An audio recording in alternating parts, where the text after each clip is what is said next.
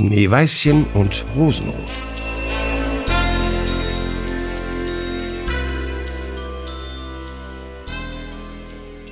Eine arme Witwe, die lebte einsam in einem Hütchen, und vor dem Hütchen war ein Garten, darin standen zwei Rosenbäumchen. Davon trug das eine weiße, das andere rote Rosen. Und sie hatte zwei Kinder, die glichen den beiden Rosenbäumchen, und das eine hieß Schneeweißchen und das andere Rosenrot. Sie waren aber so fromm und gut, so arbeitsam und unverdrossen, als je zwei Kinder auf der Welt gewesen sind. Schneeweißchen war nur stiller und sanfter als Rosenrot. Rosenrot sprang lieber in den Wiesen und Feldern umher, suchte Blumen und fing Sommervögel. Schneeweißchen aber saß daheim bei der Mutter, half ihr im Hauswesen oder las ihr vor, wenn nichts zu tun war. Die beiden Kinder hatten einander so lieb, dass sie sich immer an den Händen fassten, so oft sie zusammen ausgingen. Und wenn Schneeweißchen sagte, Wir wollen uns nicht verlassen, so antwortete Rosenrot, Solange wir leben nicht. und die Mutter setzte hinzu, Was das eine hat, soll's mit dem anderen teilen. Oft liefen sie im Wald allein umher und sammelten rote Beeren. Aber kein Tier tat ihnen etwas zuleid, sondern sie kamen vertraulich herbei.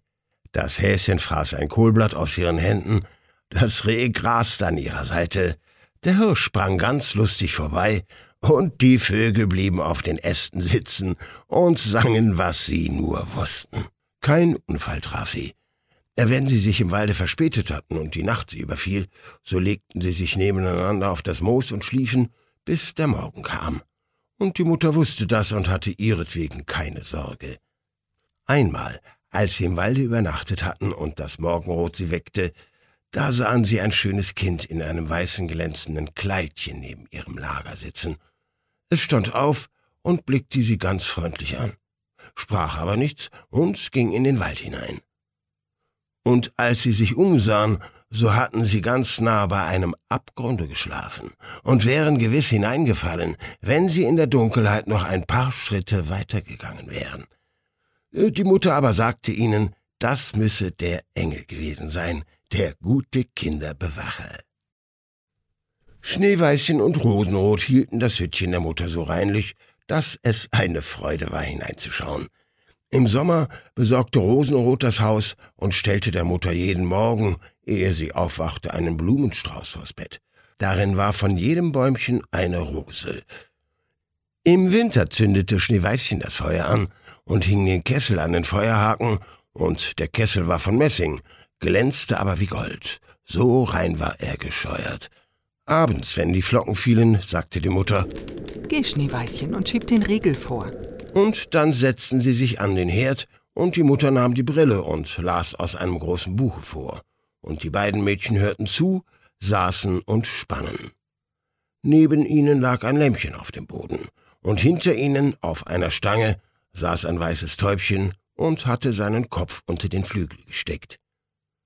Eines Abends, als sie so vertraulich beisammen saßen, klopfte jemand an die Türe, als wollte er eingelassen sein.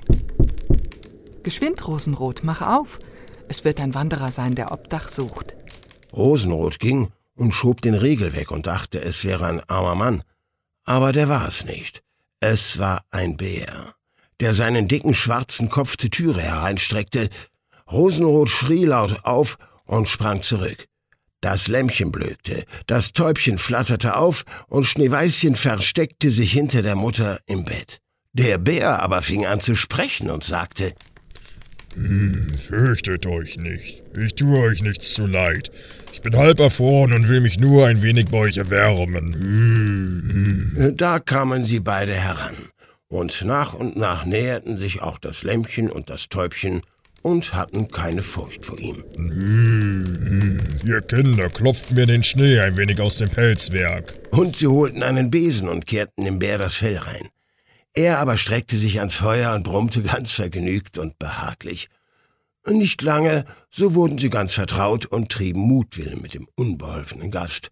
Sie zausten ihm das Fell mit den Händen, setzten ihre Füßchen auf seinen Rücken und walgerten ihn hin und her, oder sie nahmen eine Haselrute und schlugen auf ihn los, und wenn er brummte, so lachten sie.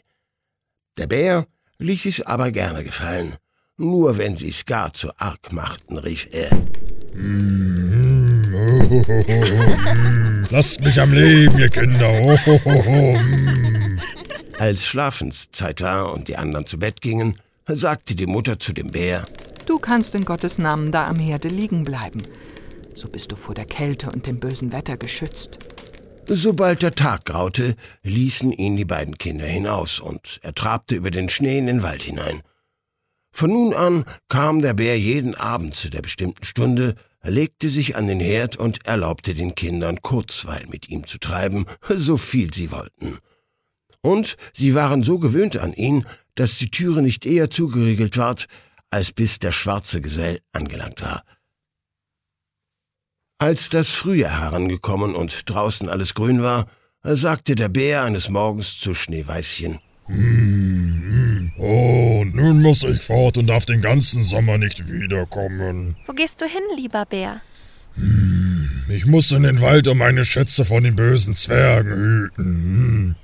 Im Winter, wenn die Erde hart gefroren ist, müssen sie wohl unten bleiben und können sich nicht durcharbeiten. Aber jetzt, hm, wenn die Sonne die Erde aufgetaut und erwärmt hat, da brechen sie durch, steigen herauf, suchen und stehlen. Was einmal in ihren Händen ist und in ihren Höhen liegt, das kommt so leicht nicht wieder an das Tageslicht. Mm. Schneeweißchen war ganz traurig über den Abschied.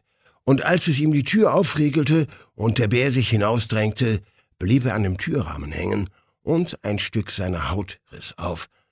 Und da war's Schneeweißchen, als hätte es Gold durchschimmern gesehen, aber es war seiner Sache nicht gewiss. Der Bär lief eilig fort und war bald hinter den Bäumen verschwunden. Nach einiger Zeit schickte die Mutter die Kinder in den Wald Reisig zusammen. Da fanden sie draußen einen großen Baum, der lag gefällt auf dem Boden, und an dem Stamme sprang zwischen dem Gras etwas auf und ab. Sie konnten aber nicht unterscheiden, was es war. Als sie näher kamen, sahen sie einen Zwerg mit einem alten, verwelkten Gesicht und einem ellenlangen, schneeweißen Bart.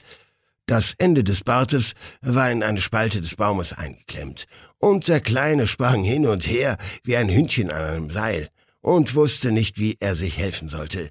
Er glotzte die Mädchen mit seinen roten, feurigen Augen an und schrie Was steht ihr da? Könnt ihr nicht herbeigehen und mir Beistand leisten? Was hast du angefangen, kleines Männchen? Dumme, neugierige Gans! Den Baum habe ich mir spalten wollen, um kleines Holz in der Küche zu haben. Bei den dicken Klötzen verbrennt gleich das bisschen Speise, das unser eins braucht, der nicht so viel herunterschlingt als ihr grobes, gieriges Volk. Ich hatte den Keil schon glücklich hineingetrieben und es wäre alles nach Wunsch gegangen, aber das verwünschte Holz war zu glatt und es sprang unversehens heraus. Der Baum fuhr so geschwind zusammen, dass ich meinen schönen weißen Bart nicht mehr herausziehen konnte. Nun steckt er drin und ich kann nicht fort.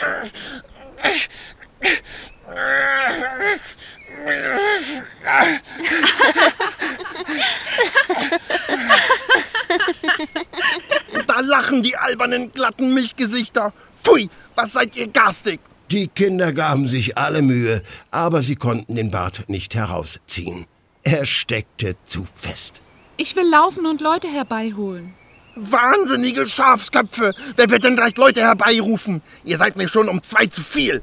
Fällt euch nichts Besseres ein? Sei nur nicht ungeduldig. Ich will schon Rat schaffen. Schneeweißchen holte sein Scherchen aus der Tasche und schnitt das Ende des Bartes ab. Sobald der Zwerg sich frei fühlte, griff er nach seinem Sack, der zwischen den Wurzeln des Baumes steckte und mit Gold gefüllt war, hob ihn heraus und brummte vor sich hin. Ungehobeltes Volk! Schneidet mir ein Stück von meinem stolzen Barte ab. Lohnt's euch der Kuckuck? Damit schwang er seinen Sack auf den Rücken und ging fort, ohne die Kinder nur noch einmal anzusehen. Einige Zeit danach wollten Schneeweißchen und Rosenrot ein Gericht Fische angeln. Als sie nahe bei dem Bach waren, sahen sie, dass etwas wie eine große Heuschrecke nach dem Wasser zuhüpfte, als wollte es hineinspringen. Sie liefen heran und erkannten den Zwerg. Wo willst du hin? Du willst doch nicht etwa ins Wasser springen. Solch ein Narr bin ich nicht. Seht ihr nicht? Der verwunschene Fisch will mich hineinziehen. Der Kleine hatte dagesessen und geangelt. Und unglücklicherweise hatte der Wind seinen Bart mit der Angelschnur verflochten. Als gleich darauf ein großer Fisch anbiss, fehlten dem schwachen Geschöpf die Kräfte, ihn herauszuziehen. Der Fisch behielt die Oberhand und riss den Zwerg zu sich hin. Äh, zwar hielt er sich an allen Halmen und Binsen, aber das half nicht viel. Er musste den Bewegungen des Fisches folgen und war in beständiger Gefahr, ins Wasser gezogen zu werden. Äh, die Mädchen kamen zu rechter Zeit, hielten ihn fest und versuchten den Bart von der Schnur loszumachen, aber äh, vergebens. Bart und Schnur waren fest ineinander verwirkt. Es blieb nichts übrig, als das Scherchen hervorzuholen und den Bart abzuschneiden, wobei ein kleiner Teil desselben verloren ging. Als der Zwerg das sah, schrie er sie an. Ist das Manier, ihr Leuche? Einem das Gesicht zu schänden? Nicht genug, dass ihr mir den Bart unten abgestutzt habt. Jetzt schneidet ihr mir den besten Teil davon ab. Ich darf mich vor den meinigen gar nicht sehen lassen. Dann holte er einen Sack Perlen, der im Schilfe lag, und ohne ein Wort weiter zu sagen, schleppte er ihn fort und verschwand hinter einem Stein. Es trug sich zu, dass bald hernach die Mutter die beiden Mädchen nach der Stadt schickte, Zwirn, Nadeln, Schnüre und Bänder einzukaufen. Der Weg führte sie über eine Heide, auf der hier und da mächtige Felsenstücke zerstreut lagen. Da sahen sie einen großen Vogel in der Luft schweben, der langsam über ihnen kreiste, sich immer tiefer herabsenkte und endlich nicht weit bei einem Felsen niederstieß. Gleich darauf hörten sie einen durchdringenden, jämmerlichen Schrei. Sie liefen herzu und sahen mit Schrecken, dass der Adler ihren alten Bekannten, den Zwerg, gepackt hatte und ihn forttragen wollte. Die mitleidigen Kinder hielten gleich das Männchen fest und zerrten sich so lange mit dem Adler herum, bis er seine Beute fahren ließ. Als der Zwerg sich von dem ersten Schrecken erholt hatte, schrie er mit einer kreischenden Stimme Konntet ihr nicht säuberlicher mit mir umgehen? Gerissen habt ihr an meinem dünnen Röckchen, dass es überall zerfetzt und durchlöchert ist. Unbeholfenes und läppisches Gesindel, das ihr seid. Dann nahm er einen Sack mit Edelsteinen und schlüpfte wieder unter den Felsen in seine Höhle. Die Mädchen waren an seinen Undank schon gewöhnt, setzten ihren Weg fort und verrichteten ihr Geschäft in der Stadt. Als sie beim Heimweg wieder auf die Heide kamen, überraschten sie den Zwerg, der auf einem reinlichen Plätzchen einen Sack mit Edelsteinen ausgeschüttet und nicht gedacht hatte, dass so spät noch jemand daherkommen würde. Die Abendsonne schien über die glänzenden Steine, Sie schimmerten und leuchteten so prächtig nach allen Farben, dass die Kinder stehen blieben und sie betrachteten. Was steht ihr da und habt Maulaffenpfeil? schrie der Zwerg und sein aschgraues Gesicht war zinnoberrot vor Zorn. Er wollte mit seinen Scheltworten fortfahren, als sich ein lautes Brummen hören ließ und ein schwarzer Bär aus dem Walde herbeitrabte. Erschrocken sprang der Zwerg auf, aber er konnte nicht mehr zu seinem Schlupfwinkel gelangen. Der Bär war schon in seiner Nähe. Äh, da rief er in seiner Herzensangst Lieber Herr Bär, verschont mich. Ich will euch alle meine Schätze geben. Seht, die schönsten Edelsteine, die da liegen. Schenkt mir das Leben. Was habt ihr an mir, kleinen, schmächtigen Kerl? Ihr spürt mich gar nicht zwischen den Zähnen. Da, die beiden gottlosen Mädchen packt. Das sind für euch zarte Bissen, fett wie junge Wachteln. Die frisst in Gottes Namen. Der Bär kümmerte sich um seine Worte nicht, gab dem boshaften Geschöpf einen einzigen Schlag mit der Tatze, und es regte sich nicht mehr. Die Mädchen waren fortgesprungen, aber der Bär rief ihnen nach. Hm, Schneeweißchen und Rosenrot, fürchtet euch nicht. Wartet, ich will mit euch gehen.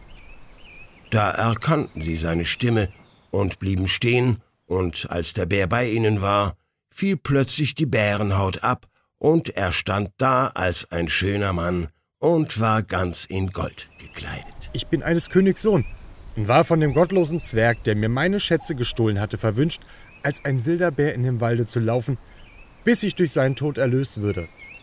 Jetzt hat er seine wohlverdiente Strafe empfangen. Schneeweißchen ward mit ihm vermählt und Rosenrot mit seinem Bruder. Und sie teilten die großen Schätze miteinander, die der Zwerg in seiner Höhle zusammengetragen hatte. Die alte Mutter lebte noch lange Jahre ruhig und glücklich bei ihren Kindern. Die zwei Rosenbäumchen aber nahm sie mit, und sie standen vor ihrem Fenster und trugen jedes Jahr die schönsten Rosen, weiß und rot.